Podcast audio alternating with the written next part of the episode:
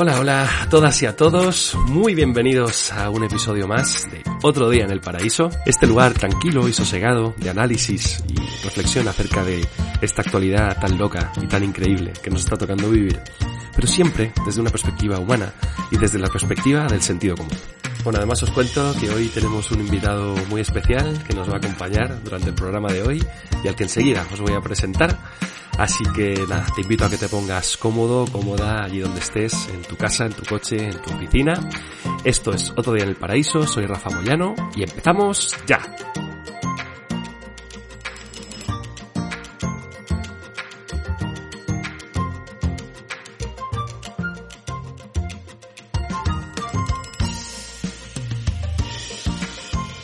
Nadie es un secreto que llevamos ya varios meses pagando las consecuencias sociales y económicas, bueno, y por supuesto sanitarias, de esta crisis tan brutal que desató el coronavirus y para la que, bueno, no solo la nuestra, sino parece que aparentemente ninguna sociedad eh, en todo el mundo está preparada pues para poder responder. Yo más allá de las, de las consecuencias macroeconómicas, políticas o sociales, estaba parándome un poco a pensar cuáles son realmente las consecuencias económicas que no solo esta crisis, sino todas las crisis anteriores y las que vendrán, tienen realmente para la gente de a pie, para el trabajador, trabajadora que cada día, con su mayor esfuerzo y su mayor voluntad, trata de salir adelante, sacar adelante a sus familias, a su gente y obviamente pues tener una vida lo más feliz y próspera posible. Bueno, y para hablar de este tema he querido invitar a un muy amigo mío, Javi Lorenzo, empresario, emprendedor, que tiene mucho conocimiento del tema, ha podido hablar con muchas personas, asesorar a muchas personas y que estoy seguro que su conocimiento y su experiencia va a ser un aporte increíble al programa de hoy. Javi, muy bienvenido al paraíso. ¿Cómo estás? ¿Qué tal, Rafa? Muy bien, encantadísimo de, estar en tu programa, hacer que esta familia crezca y que cada vez seamos más y nos impliquemos en, en, este nuevo sentido que, que das a, tus podcasts y que, que el mundo realmente de, de verdad necesita y necesitamos todos.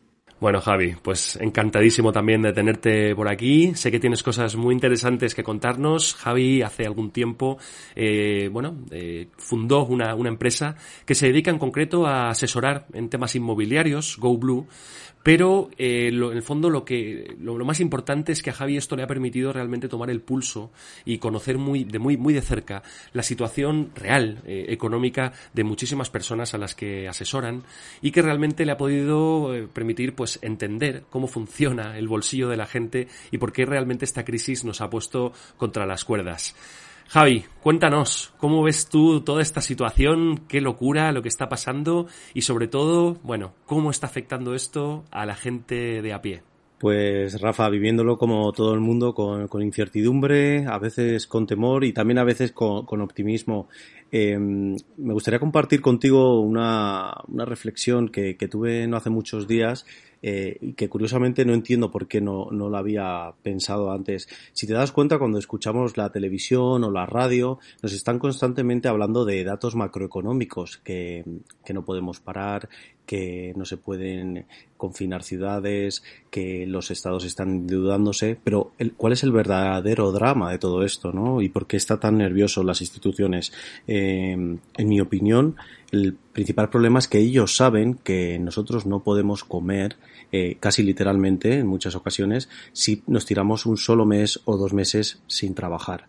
Eh, lo hilé muy rápidamente con mi experiencia, con mi bagaje, al preguntar a la gente qué capacidad de ahorro tienen de cara a encarar una hipoteca. Curiosamente, la inmensa mayoría de las personas carecen de ese ahorro. Eh, y esta reflexión me pareció importante darnos cuenta y si te parece podemos analizar un poquito a qué se debe esta, esta, esta falta de ahorro que tenemos. Sí, yo creo, Javi, que bueno, hay una frase, hay un mantra muy repetido, ¿verdad? Que es el famoso no llego a fin de mes, eh, ni aunque haga ingeniería o, o, realmente ingeniería comercial o ingeniería económica, no llego a final de mes. Y esto parece ser que, según tú nos vas a contar, tiene una base muy real, y es que realmente, tal y como están estructurados nuestros gastos, nuestras obligaciones y nuestros impuestos, es realmente difícil llegar a fin de mes, ¿no, Javi? Sí, efectivamente, Rafa. Eh, os voy a poner a ti y a tus oyentes un, pequeño ejemplo. Espero no alargarme mucho y os pido perdón de antemano si doy excesos de datos de cifras, pero recientemente vi un vídeo en YouTube en el que explicaban muy bien a dónde iba el dinero que un empresario destina para cubrir un puesto de, trabajo y lo, expresaba muy bien. Voy con ello, Rafa. El ejemplo que os voy a poner es una persona, vamos a suponer que se llame Juan, un mecánico que trabaja en un taller y este ejemplo nos vale para cualquier parte del mundo y para cualquier país del mundo, ¿vale? Porque las instituciones, los estados trabajan de la misma manera. Eh, el día que Juan va a cobrar la nómina debería de ser un, día muy feliz. Eh, pero sin embargo, Juan se da cuenta de unas cosas. ¿Cuáles son? Se da cuenta que Manu, el jefe del taller, para cubrir su puesto de trabajo, va a destinar hasta 2.000 euros, que podría ser un salario medio en un país europeo como es España, para cubrir su puesto de trabajo. ¿Qué ocurre? Que 510 euros de esos 2.000 se van a destinar al Estado a pagar cotizaciones a la seguridad social y en conceptos de recaudación conjunta. Nos quedarían entonces 1.488 euros, que sería lo que llamaríamos el salario bruto de Juan. Eh, a ese salario bruto de Juan le vamos a restar 166 euros en concepto de retención sobre el impuesto de la renta y unos 169 euros en cotizaciones a la seguridad social. De esta manera, a Juan le queda un salario neto de unos 1.200 euros. Entonces, claro, en este punto yo, el primero y cualquiera nos empezaríamos a cabrear porque ya de momento, a cuenta del empresario y a cuenta del trabajador, tenemos unos impuestos de hasta 772 euros.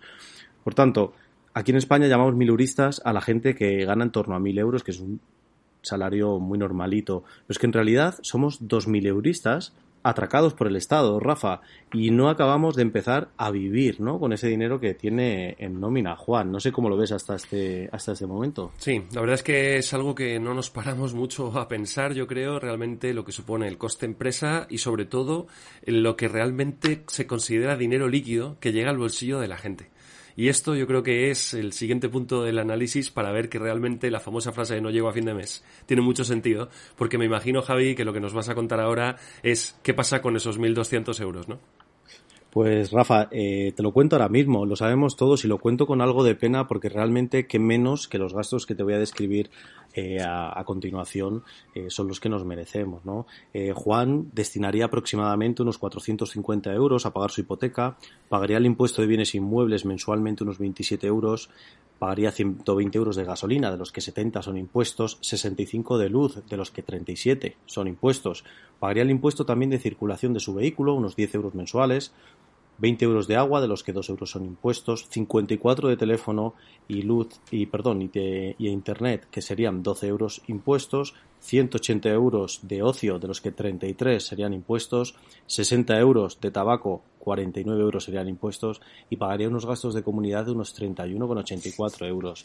Rafa, estos gastos eh, se le van a la cifra de 1.217 euros sin hacer nada excepcional, sin tener ningún imprevisto y eso diría que Juan ahorra 10 euros al mes.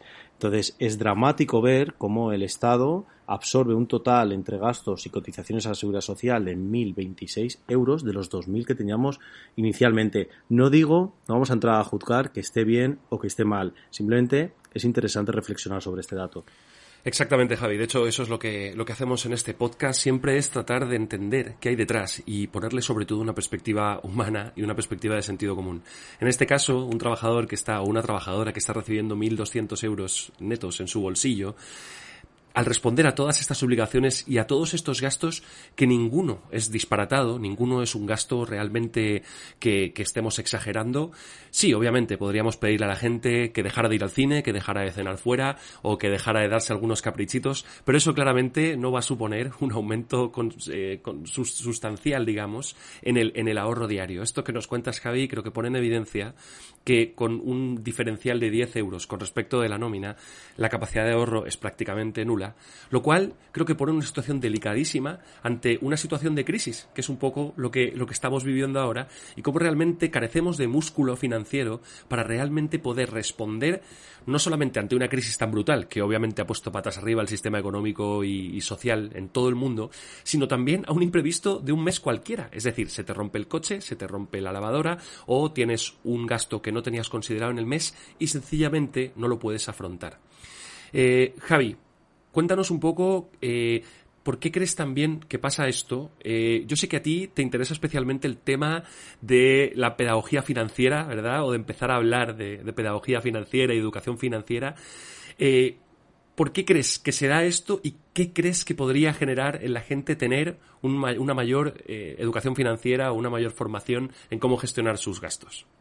Pues eh, Rafa, llegamos a este punto eh, porque nos pone de evidencia esta crisis que somos lo que nunca hemos dejado de ser y es eh, pues en gran parte esclavos del sistema, ¿no?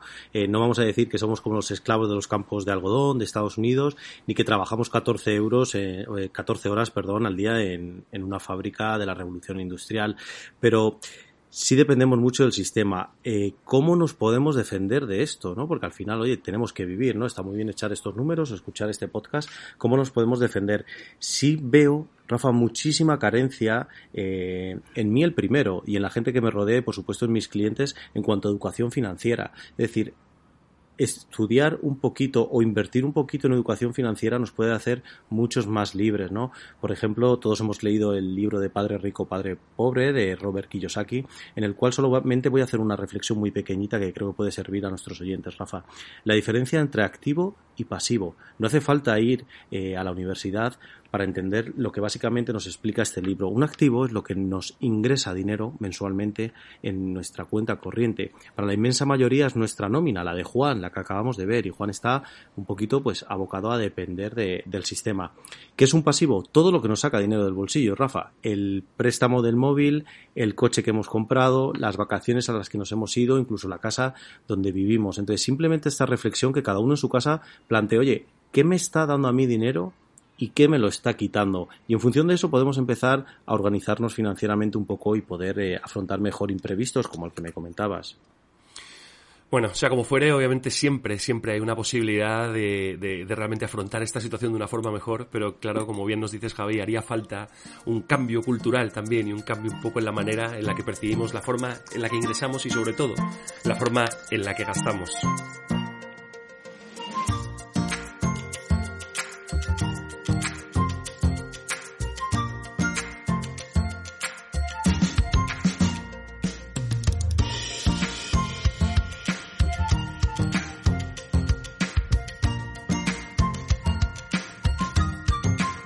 Bueno, y seguimos en otro día en el paraíso. Estamos con Javi Lorenzo, empresario, emprendedor, que nos está contando algunas cosas interesantes bajo su punto de vista de cómo esta crisis y otras que ya vinieron y vendrán, seguro, pues afectan realmente a las personas de a pie y qué consecuencias puede tener esto pues para sus vidas. Bueno, Javi, en este primer bloque nos has estado contando un poquito cómo está el bolsillo, ¿no? de muchas familias, qué cantidad de obligaciones y de impuestos y de, y de pasivos tienen, ¿no? Y, y en qué situación tan tan frágil y tan compleja quedan y quedamos, ¿no? Tantas personas que siendo tan dependientes de un ingreso como es un salario por trabajar, esto además puede en cualquier momento terminarse, ¿no? Dada un poco la circunstancia de crisis social y económica. Yo me pregunto, Javi, en un mundo que en otros aspectos hemos conseguido avances tan increíbles, hemos mandado gente a la luna, el avance de desarrollo digital, tecnológico, la inteligencia artificial, tanta, tantos horizontes ¿no? que hemos alcanzado como humanidad y en cambio todavía en esto estamos pues con tanto atraso ¿no? y tanta gente con dificultades para llegar a fin de mes, con dificultades para responder a sus obligaciones y con dificultades realmente para tener pues una vida plena y prosperidad. Pues Rafa, no sé qué opinarás tú, pero yo realmente creo que, que esta crisis se venía gestando ya desde hace unos años quizás el coronavirus nos lo haya puesto de manifiesto, ¿no? Pero estamos en una crisis sistémica en el que se están remodelando los fundamentos eh, filosóficos, los psicológicos, ¿no? Los ecológicos. Hay quien apunta que la ecología es incluso la nueva religión dentro de, las, de la gente joven. Em, y por supuesto, pues todo el ámbito laboral y profesional está en constante cambio y lo estamos viendo todos los días. Yo creo que lo que ha hecho esta crisis o el coronavirus es poner de manifiesto que el viejo paradigma en el que vivíamos es un cadáver que, que, que deambula y que se arrastra, ¿no? El mercado laboral es obsoleto y el sistema educativo muchas veces, más que ayudarnos, eh, lo que está haciendo es que sea un obstáculo realmente para adaptarse a, nuestra sociedad, ¿no? Entonces, lo que quizás estamos viviendo sea un cambio eh, más importante y más profundo del que vemos en las noticias y que vayamos a basar nuestra cultura más en el ser y más en el tener. Oye, esto, esto me, parece, me parece muy interesante, Javi, este punto que, mencionas. Eh, con respecto a, bueno, a un poco de dónde venimos, esta, esta mención del, del, antiguo paradigma, ¿no? Derivado tan fuertemente de la revolución industrial, ¿no? Que de alguna forma nos pone a producir como locos, ¿verdad? Y a dedicar cuanto más tiempo de producción, más dinero, no sé. Y, y luego también cómo nos mete de alguna forma en esta rueda de, de, de, de bueno, estudia, estudia en la universidad, intenta ganarte la vida, intenta ganar dinero, eh, cómprate una casa y entra a esta rueda un poco derivada también de este sistema más capitalista y obviamente con, con base en la revolución industrial. Tú nos hablas, Javi, de un cambio de paradigma, esto se viene escuchando, eh, supongo que no hay pocos oyentes que, que, que hayan escuchado de este tema, pero también con quizá con cierto con cierto eh, con cierto escepticismo porque venimos desde hace tiempo hablando de una nueva revolución de una nueva era y, realmente todavía no termina de llegar y seguimos como tú dices en esta rueda de hámster derivada de un poco de este sistema del que al que tú mencionas como un cadáver ¿no? y que realmente da sus últimos bandazos cuéntanos un poco más de esto bueno Rafa creo mira te puedo poner de un ejemplo de, una chica que, que el otro día eh, se me acercaba una chica de 21 años y me decía que qué podía hacer o dónde podía echar el currículum, ¿no? El viejo currículum que hemos eh, utilizado antiguamente, porque había estudiado eh, comunicación y relaciones laborales. Rafa, me daban ganas de darle un abrazo, ¿no? Y, me, decía que qué tenía que hacer. Digo, pues mira, básicamente desaprender todo lo que te han enseñado y empezar a, a, mirar desde dentro, a buscar tu verdadero talento y aportarlo, porque quien aporte talento, quien aporte valor añadido al día de mañana, ahora si quieres comenté, comento brevemente lo, que se viene dando que se llama la marca personal, ¿no? La marca personal, digamos que será al siglo XXI lo que el título universitario fue al siglo XX, ¿vale? No vamos a poder vivir sin marca personal.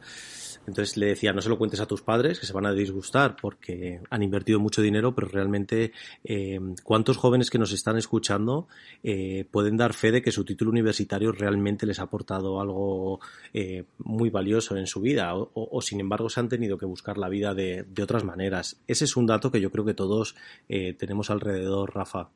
Además, yo creo, sumando también un poco a lo que, a lo que dices, Javi, que en esta revolución que, va a apuntar, obviamente, a otra manera de entender y a otra manera de hacer las cosas, se suma que el desafío en el mundo laboral, obviamente, también va a ser radicalmente distinto. El otro día también eh, me comentabas que un 60% de los trabajos que desempeñarán los, los jóvenes que están hoy en la universidad son trabajos que todavía ni siquiera existen y están como por diseñarse, ¿no? Y como un poco esta revolución del mercado del trabajo de la que ya también venimos tiempo escuchando hablar, parece cada vez más evidente, ¿no? Y parece cada vez más real el tema de la, la tecnología, la inteligencia artificial, el mundo de la realidad virtual, cómo realmente va a impactar también en el mercado laboral y cómo realmente junto con esta, un poco esta revolución de la que tú nos hablas del paradigma desde el que vemos la realidad, sí o sí, y te pregunto, tendría que ir de la mano también del desarrollo de nuevas competencias, nuevas habilidades, cómo también nos vamos a preparar, como, o nos deberíamos preparar como humanidad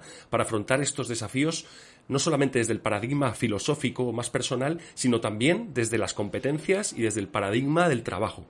Efectivamente, Rafa, como bien indicas y lo estamos viviendo día a día, estamos pasando de lo que era la era industrial, ¿no? La parte más mecánica, más, más de, trabajo físico y estamos en una era digital. Es decir, eh, antiguamente consumíamos eh, cosas materiales, es decir, átomos. Y, y, ahora, Rafa, cada vez más, la gente que nos está oyendo a través de este podcast no, no está obteniendo nada eh, en formato físico, es decir, lo consumimos a través de bytes.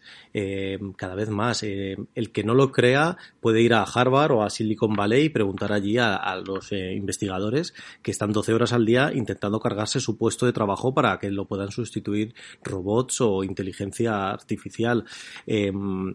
Si nos acordamos, antiguamente, pues masas de campesinos analfabetos, pues iban a las ciudades, a las fábricas a trabajar, eh, pero es que ahora somos nosotros esos analfabetos digitales eh, y vamos a tener que adaptarnos lo antes posible. Por eso te decía en el caso de, de, de, esta chica, ¿no? De 21 años que me comentaba, pues realmente lo que haya aprendido en la universidad, que al final se debe al producto de pasar unas cuantas horas y almacenar determinada información en la cabeza, pues no le va a servir tanto para adaptarse a esta nueva eh, época.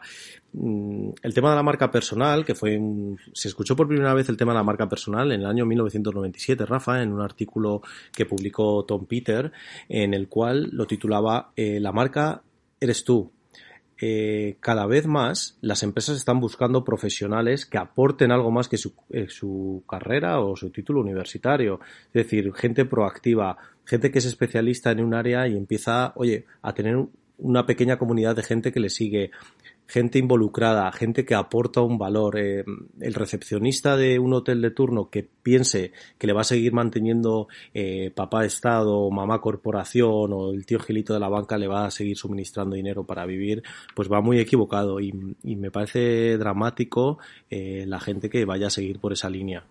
En este caso, Javi, tú nos cuentas que un poco de, de, la mano de esta, de esta nueva revolución también, obviamente, va, va a hacer falta una eh, nueva forma de, capacitarnos y de aprender habilidades y competencias nuevas. Tú también lo ligas con el tema de la marca personal y obviamente con el tema del valor agregado, ¿no? Que es lo que, es lo que nosotros también como ciudadanos y como trabajadores o trabajadoras vamos a ser capaces de aportar a este nuevo mundo lleno de desafíos y lleno de, bueno, de, situaciones tan, tan complejas que nos hacen realmente tambalearnos como, como sociedad y como sistema. Javi, al principio de este podcast, eh, la verdad es que por lo menos a mí nos dejaste un poco con con esa sensación agridulce, ¿no? De, realmente entender que somos de alguna forma víctimas de un sistema que es verdad que nos ha permitido vivir bien durante varios siglos, pero que ya de alguna forma se agotó, no da más, y que cada vez la, llamada a esta sostenibilidad, este mercado más ecológico, más sustentable, más, más colaborativo y más eh, solidario también, cada vez son un hecho más, más fuerte y más presente. ¿Cuánta esperanza tienes tú, Javi? Yo me gustaría que en estos últimos segundos que nos quedan del podcast nos lanzaras un mensaje optimista, esperanzador. Tú sabes que en este podcast siempre, a pesar de analizar realidad y, actualidad, que a veces no es fácil y a veces no es agradable de contar, siempre me gusta eh, también entregar una, un, lado más luminoso y realmente marcar un, un, camino un poco más hacia la esperanza. Así que quiero, quiero escucharte, Javi, danos un mensaje esperanzador y cómo también esto que tú nos cuentas, la marca personal, las nuevas competencias, las nuevas habilidades y este nuevo paradigma realmente nos pueden caminar como humanidad a ser mejores. Eh, pues Rafa, el mensaje esperanzador que, podría dar, se lo puedo dar solamente, y estoy seguro que nuestros oyentes lo son, a esa gente que realmente quiere cambiar el mundo, porque el cambio en esta nueva era no va a venir de arriba, no va a venir de las instituciones, va a venir de nosotros, de la revolución que hagamos personalmente. Entonces, aquel que quiera cambiar el mundo, que quiera aportar valor a su sociedad, lo va a tener muy fácil y va, y va, a tener mucha prosperidad. Es decir, es la gente acomodada, la gente que no quiere salir de su zona de confort, aquella que, que creo que va a tener más dificultades. Entonces, eh, eso por un lado. En segundo lado, comentábamos antes que, que estamos en un mundo en el que lo que más vale es el conocimiento y la información. La información es gratis. Ahora mismo todos tenemos acceso a Internet. Hay millones de cursos gratuitos eh, que podemos formarnos, nos pueden ilustrar y por última parte, porque me toca como emprendedor, Rafa, animo a todo el mundo a que haga una revolución interna, a que siga adelante con ese proyecto que lleva tiempo teniendo en mente, a que pregunte a profesionales eh, a través de ti, Rafa, si quieren contactar contigo, yo puedo hablar con ellos y recomendarle quién a mí me, ha servido y, me ha aportado, eh, porque sé que el paso es difícil, ¿no? Yo cuando iba a poner mi empresa yo tenía un tío que cuando le dije súper ilusionado, oye, ¿sabes cómo se va a llamar mi empresa? Me dijo, sí, sí, ya lo sé. Mamá dame 50 euros, papá dame 100 euros, ¿no? Entonces, todos hemos recibido críticas, todos han reído de nosotros, pero al final, al final merece la pena continuar y seguir para adelante. Bueno, Javi, pues aquí queda tu, ese mensaje esperanzador que tanto te agradezco yo y seguro que nuestros oyentes también. Bueno, y te cuento, Javi, que se nos ha terminado el tiempo. Parece increíble, estos 20 minutos han volado en mitad de esta conversación tan interesante, tan trascendente que nos has traído y que estoy seguro, no solo a mí, sino que a todos los, oyentes que, que hayan estado ahí prestándonos atención, seguro que también les sirve y les va a generar una interesante reflexión. Muchas gracias a ti, Rafa. Ha sido un verdadero placer. La verdad que se nos ha hecho al menos a nosotros cortita la charla y te seguiremos escuchando porque si algo soy Rafa es fiel seguidor de tus podcasts.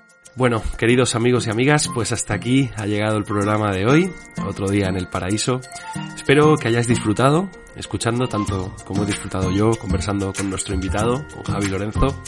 Y como siempre, te invito a que nos volvamos a encontrar en un próximo episodio para seguir analizando y hablando de esta actualidad y esta realidad tan loca, tan increíble que nos ha tocado vivir.